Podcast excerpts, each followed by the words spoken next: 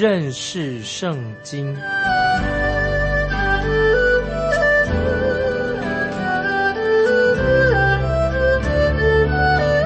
认识上帝的话，把上帝的话带到全世界。本节目是由认识圣经机构和环球广播电台联合制作，欢迎收听。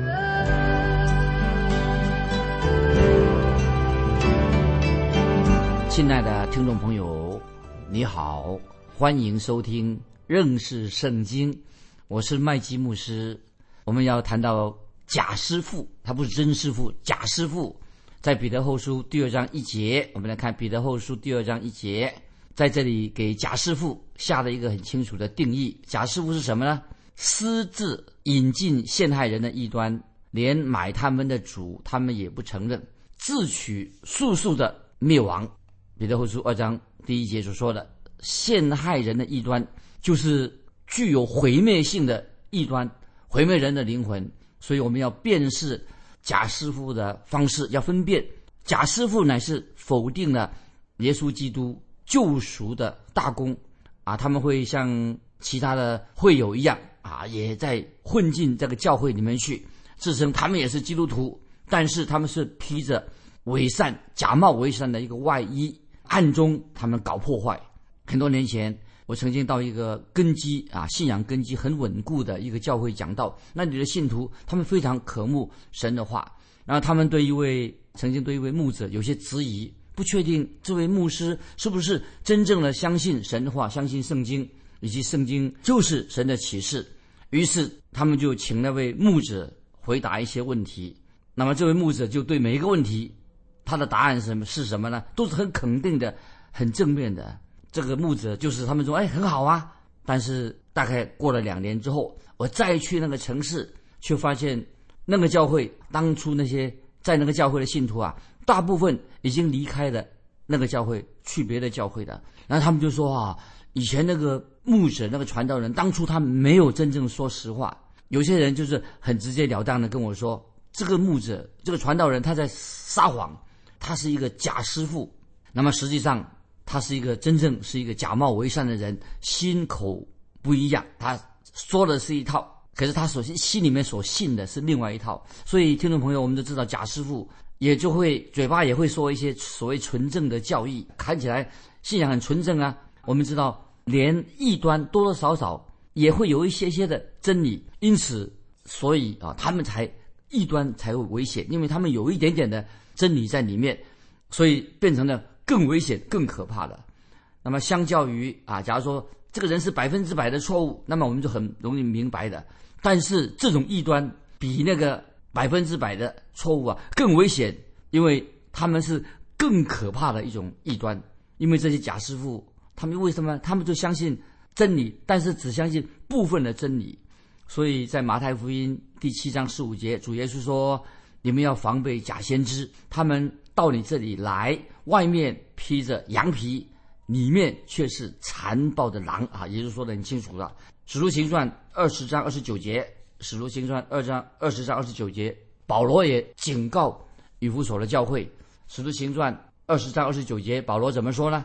保罗说：“我知道我去了之后，必有凶暴的豺狼进入你们中间，不爱惜羊群。”听众朋友，这些异端。就是凶暴的豺狼，它是披着羊皮的豺狼啊，会毁灭羊群，使羊群四散的。所以主耶稣很清楚的向我们听众朋友描述了他为什么被人拒绝，为什么他定十字架，为什么后来主耶稣他复活了，他的国度是怎么样的？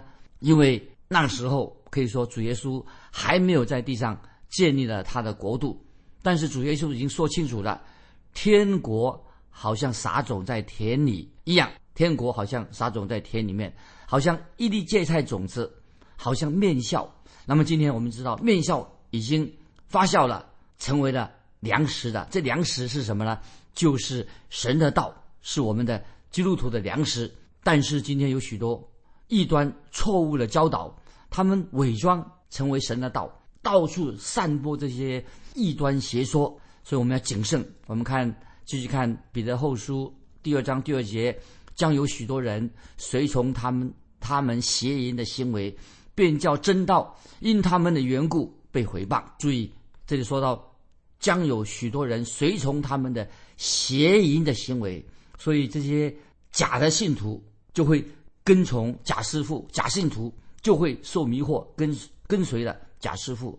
但是我相信，真正蒙神拣选的儿女，他们不会永远被欺骗，他们会有智慧分辨。那么，我认为神允许这些异端跟以及这些旁门左道的所谓的邪说，为什么让他们让让他们存留呢？我觉得目的是为了使那些真正属于教会的人能够铲除跟这些假冒为善的人做分别，跟这异端呢能够。分别为圣，分别出来，听众朋友，我们基督徒能够分辨异端，也要分别为圣。正如哥林多前书十一章十九节说，哥林多前书翻到哥林多前书十一章十九节，保罗说的很清楚，在你们中间不免有分人结党的事，好叫那些有经验的人显明出来。换句话说，真正属于神的儿女，他们就不会跟这些异端同流合污了，很清楚跟他们有分别为圣。主耶稣说：“我的羊听我的声音，我也认识他们，他们也跟着我。”啊，这是约翰福音第十章二十七节。主耶稣说的很清楚：属于主耶稣的羊听主耶稣的声音，主耶稣也认识我们，我们就跟随他。当你看到有些人接受了受到这些假师傅的迷惑，他们不是因为他们无知而受骗，而是他们自己甘心乐意接受这些谎言，他们。不喜欢神的真理，他们只喜欢爱听自己听那些爱听的话，而不听圣经所说的。我们继续看彼得前书二章三节，他们因有贪心，要用捏造的言语在你们身上取利，他们的刑法自古以来并不迟延，他们的灭亡也必速速来到。这个很严重啊，这个很严格，说得很清楚。捏造，这里说到捏造的言语。原文是什么呢？就是用粘土或者用蜡或者用石头铸一种形状啊，让它重有一个形状。这个用语跟我们现在用的这个塑胶哈意思很像啊。什么是塑胶啊？听不听得懂吗？塑胶这两个塑胶这两个字啊，在彼得时代还没有所谓塑胶，但是意思是一样的。今天听众朋友，我们可以到处的买到塑胶的产品，几乎每样东西都掺到有这种塑胶的成分，因为塑胶可以什么？可以模仿成任何的形状，所以这里我不得不说清楚。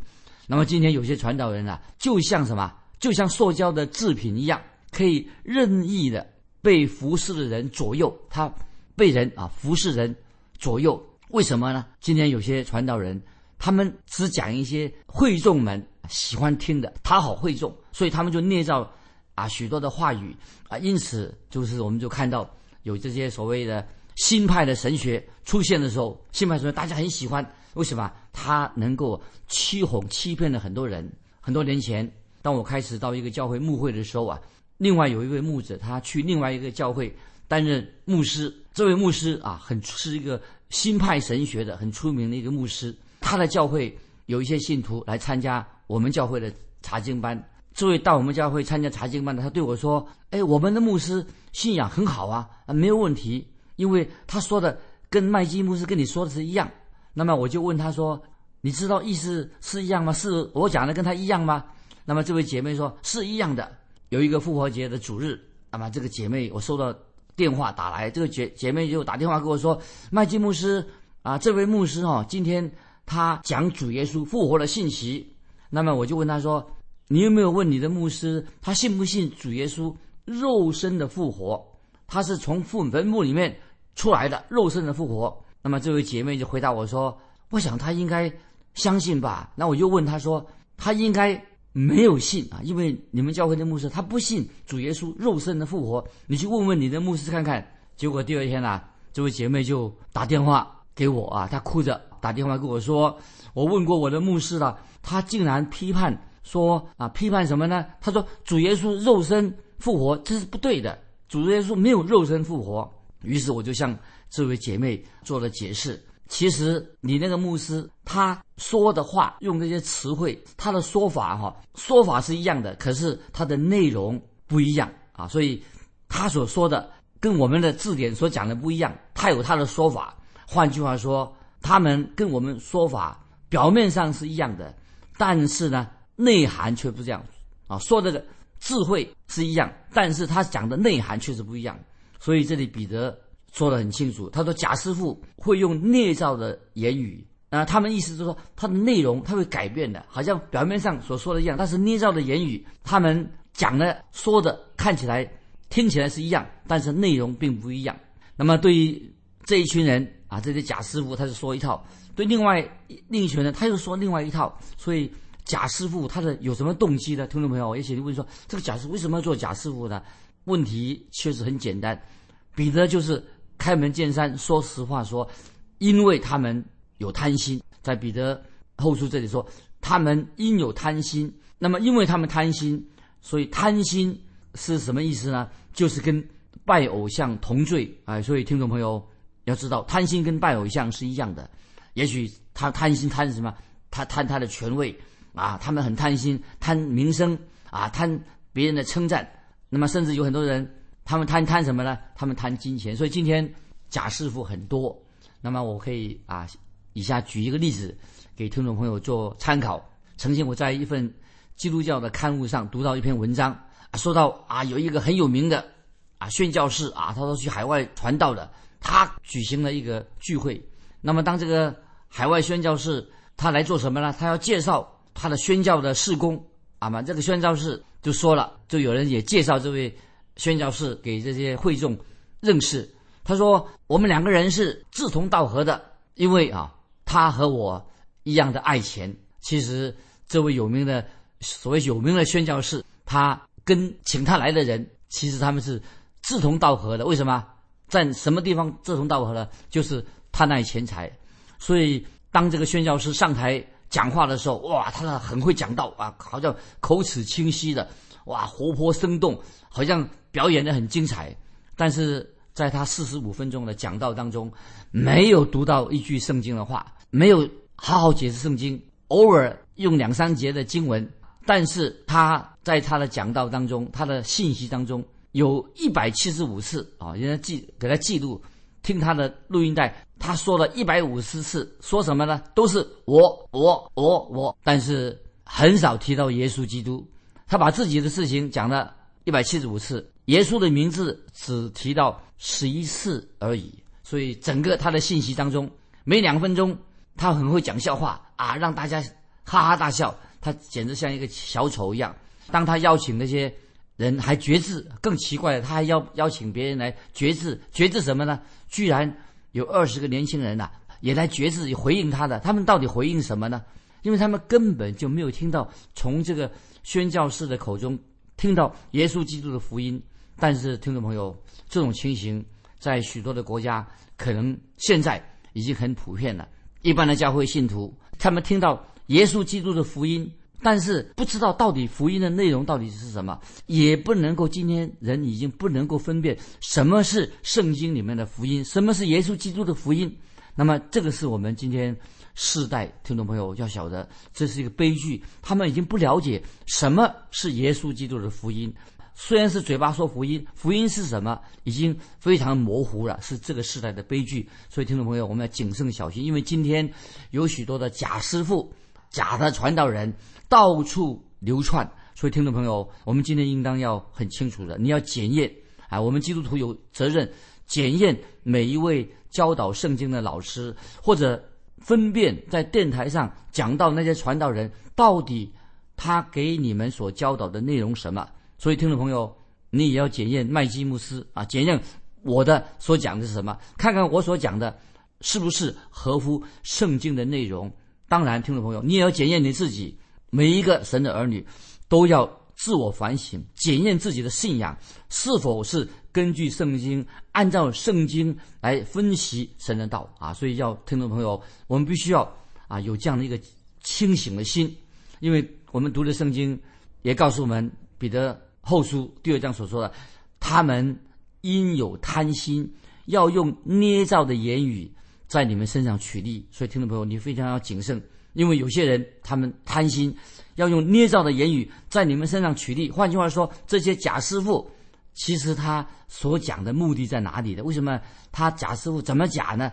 讲话其实他的目的为了什么？就是要赚钱。我自己今天我自己告诉听众朋友说，我很不喜欢今天很多流行的这个促销活动啊，有的促销活动大概很流行，在我的邮箱里面常常收到很多的信件。那么这些信件啊，我有些不用看，我就把它删掉了。为什么呢？从地址就知道这些信从哪里来的。我从来没有为这些促销的这些机构啊奉献过，那么但是他们还是不断的寄信来，因为我知道这些促销的机构就希望什么，我能够出钱啊去向他们奉献。那么我认为一个真正属于神的机构，他应当对那些有兴趣的族群啊提出诉诉求。那么我们知道今天有很好的宣传福音的机构，好的机构，但是听众朋友，有些机构你要小心谨慎。他纯粹是为做广告用的，所以贾师傅他们的口号之一就是贾师傅都是一个一流的推销员，他们很会推销，但是他们并没有兴趣向你传讲耶稣基督的福音，他们也不想帮助你能够认识耶稣基督，他只想目的是什么？为什么他跟你接触是要从你身上得到好处？那么对这些假师傅而言呢？你不过是一个。金主，就是你把钱给他，他就最喜欢啊！我只能这样说。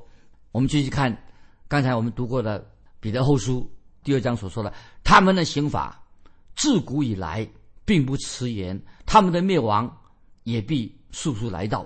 听众朋友，这是一个很严厉的话。他们的惩罚，这些假师傅他们的刑法自古以来并不迟延，他们的灭亡也必速速来到。所以很多人也许不了解。啊，这些经文那到底是讲什么？为什么这么严厉啊？但是听众朋友，包括圣经读我们读过的圣经的人物，我们举个例子啊，诗篇七十三篇的诗人就不太明白，诗篇七十三篇这个作诗的人啊就不懂得为什么恶人能够可以逃过神的刑罚。那么后来这个诗人怎么说呢？四篇七十三篇说到：“等我。”进了神的圣所啊，四篇七十三篇说：“等我进了神的圣所，什么意思呢？他到进到神的圣殿，学到什么呢？在神的圣殿里面，他才知道原来神在掌权，神会刑罚恶人，刑神会刑罚这些假师傅。所以使徒保罗，我们知道，使徒保罗当代，我们看见使徒保罗一再受到啊这些人的逼迫，受到别人恶待。”保罗心里面也是愤愤不平。后来保罗啊，后来有一次保罗他就拒绝当时在菲利比啊管理菲利比的这些当局，他们要释放保罗，那么他叫保罗悄悄的叫他离境。但是保罗说我是罗马的公民，因为保罗他本来就是他有这个罗马公民的身份。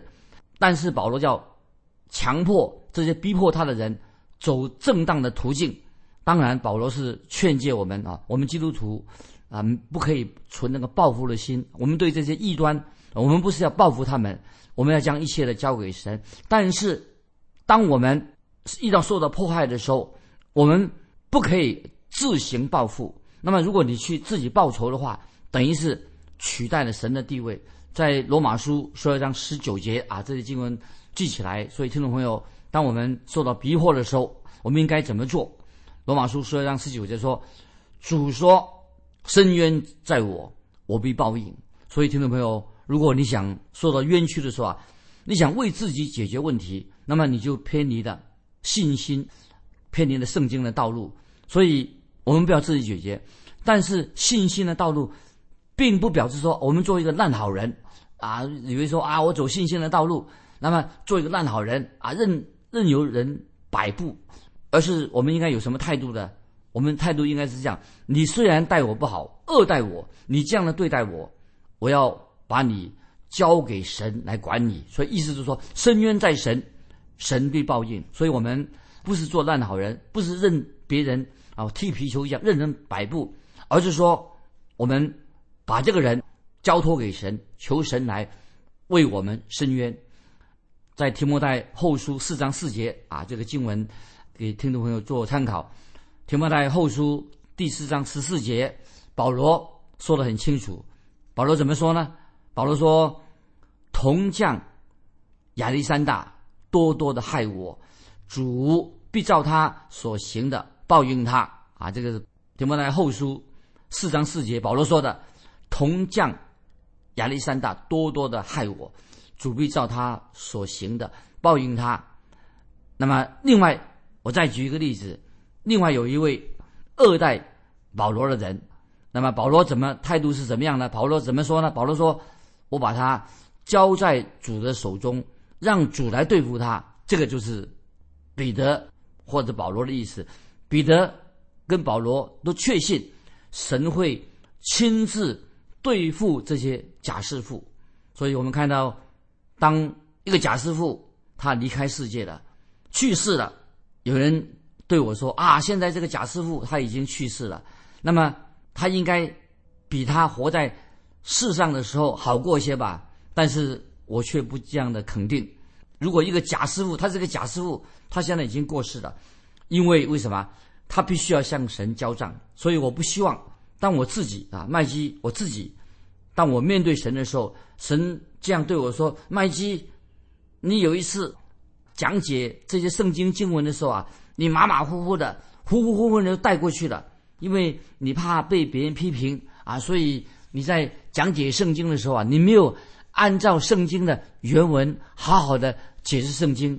所以，听众朋友，我们一个基督徒啊，我在强调说，如果你想要为自己解决问题，那么所以你就妥协，那么你想做一个烂好人，任由人摆布，这个。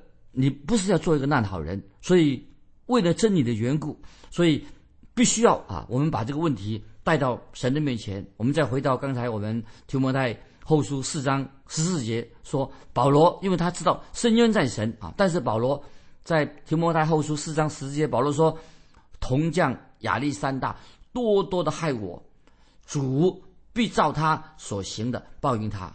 那所以听众朋友，我们知道今天。保罗已经很清楚的给我们学习了一个属灵的功课，他把他自己的问题交在交在主的手中，那么让主耶稣为他伸冤。那么，所以彼得也确信神一定会一定会自己亲自来对付这些假师傅，伸冤在神。这是圣经所告诉我们的。我认为有一天我们要很肯定啊，很肯定，因为每一个人。你我都要向神交账，我不希望当我自己啊，我自己面对神的时候，那神会这样的质问我说：“神怎么对我说的？”他说：“麦基，有一次你讲解圣经的时候啊，你马马虎虎、含含糊糊的就过去了，因为你不敢把神的真道讲出来，你怕别人批评你，为了讨好别人，你没有按照圣经的经文。”来讲解圣经，那么听众朋友，我自己向神在神面前，我自己做自我反省。你我有一天都要向神交账，听众朋友，你也要向神交账，我也要向神交账，因为你我都要为圣经为我为为我教导圣经向神交账，你也要为你自己。在神面前一生的生活要神交账，所以听众朋友，我为我教导圣经的事情要神交账。听众朋友，你为了听了圣经，你在世上所作所为，你也一样像我一样要向神交账。那么我们知道，神我们的神永不打盹的，神没有从来不打瞌睡的，神从来就没有对这些假师傅。对这些假师傅，让他含含混混的过去，神很清楚的，只要按照他的旨意行事。在旧约哈巴谷先知啊，他曾经心里面有疑惑，先知哈巴谷他疑惑什么呢？疑惑神怎么不立刻的惩罚以色列这些敌人？为什么不惩罚神的百姓的敌人？神为什么不惩罚他们呢？结果先知。哈巴谷他明白的结果发现，其实神一定会惩罚恶人。其实神的刑罚的脚步比他所想的快得多，因为神是一位永活的真神啊！神一定要追究，深渊在神啊！神必报应啊。所以，听众朋友，今天你在神面前，不知道有没有这样的一个反省？那我要问听众朋友一个问题啊，欢迎你来做一个回答。也许你内心有许多的冤屈，你也看到许多内心里面有许多发现很多不公平的事情，但是你们明明不明白？深渊在神，神必报应，神必定按照公义来处理每一样的事情。那么，如果你有这样的一个人生的经历啊，深渊在神。神必报应，每个人都要神交账。所以，听众朋友，如果你有感动，欢迎你来信，啊，跟我们分享你个人曾看见、发现神处理事情比你的脚步快得多，因为神正在细查每一样的事情啊，神必然为你伸冤。如果你有这样的经历，欢迎你来信跟我们分享你的信仰生活，关于这方面的啊，神如何的。来处理你内心的冤屈，因为神如何来刑罚啊？神的刑罚会快快的到来。如果有这样的经历，欢迎你来信寄到环球电台，认识圣经麦基牧师说，愿神祝福你。我们下次再见。